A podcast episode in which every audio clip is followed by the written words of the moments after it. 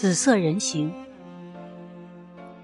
那时我在乡下医院当化验员，一天到仓库去镶了一块新油布。管库的老大妈把犄角旮旯翻了个底朝天，然后对我说：“你要的那种油布多年没人用了，库里已无存货。”我失望的往外走，突然在旧物品当中发现了一块油布，它折叠的四四方方，从翘起的边缘处。可以看到一角豆青色的布面。我惊喜地说：“这块油布正合适，就给我吧。”老大妈毫不迟疑地说：“那可不行。”我说：“是不是有人在我之前预定了它？”她好像陷入了回忆，有些恍惚地说：“那倒也不是。”我没想到把它给翻出来了。当时我把它刷了，很难刷净。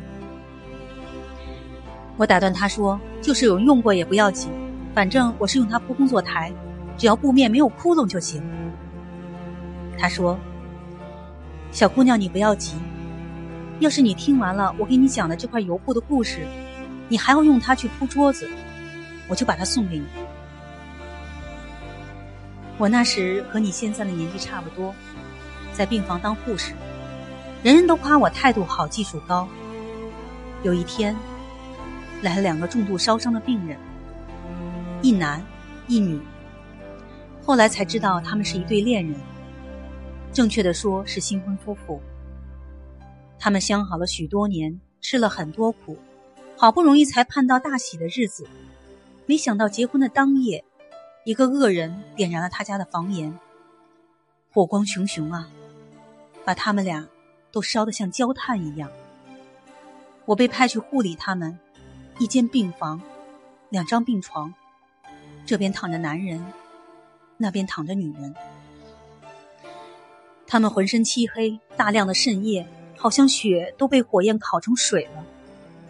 医生只好将他们全身赤裸，抹上厚厚的紫草油，这是当时我们那儿治烧伤最好的办法。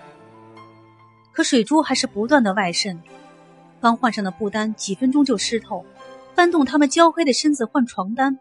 病人太痛苦了，医生不得不决定铺上油布。我不断用棉花把油布上的紫色汁液吸走，尽量保持他们身下干燥。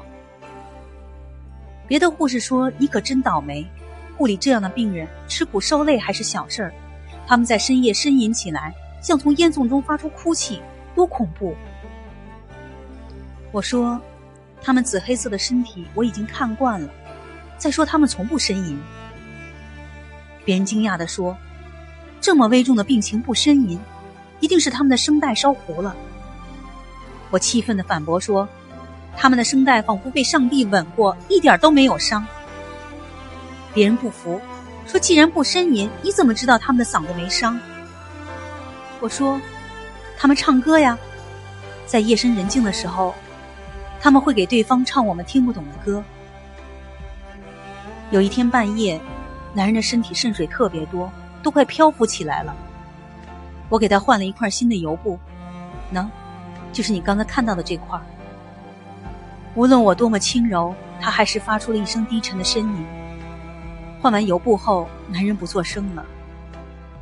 女人叹息的问：“他是不是昏过去了？”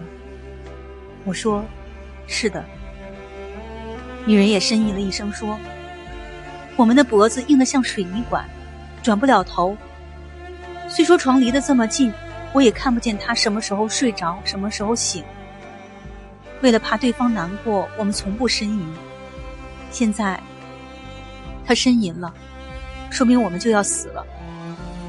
我很感谢您，我没有别的要求，只请你把我抱到他的床上去，我要和他在一起。女人的声音真是极其好听，好像是天上吹响的笛子。我说不行，病床那么窄，哪能睡下两个人？她微笑的说：“我们都烧焦了，占不了那么大的地方。”我轻轻的托起紫色的女人，她轻的像一片灰烬。老大妈说：“我的故事讲完了，你要看看这块油布吗？”我小心翼翼地揭开油布，仿佛鉴赏一枚巨大的纪念邮票。由于年代久远，木棉微微有点粘连，但我还是完整的摊开了它。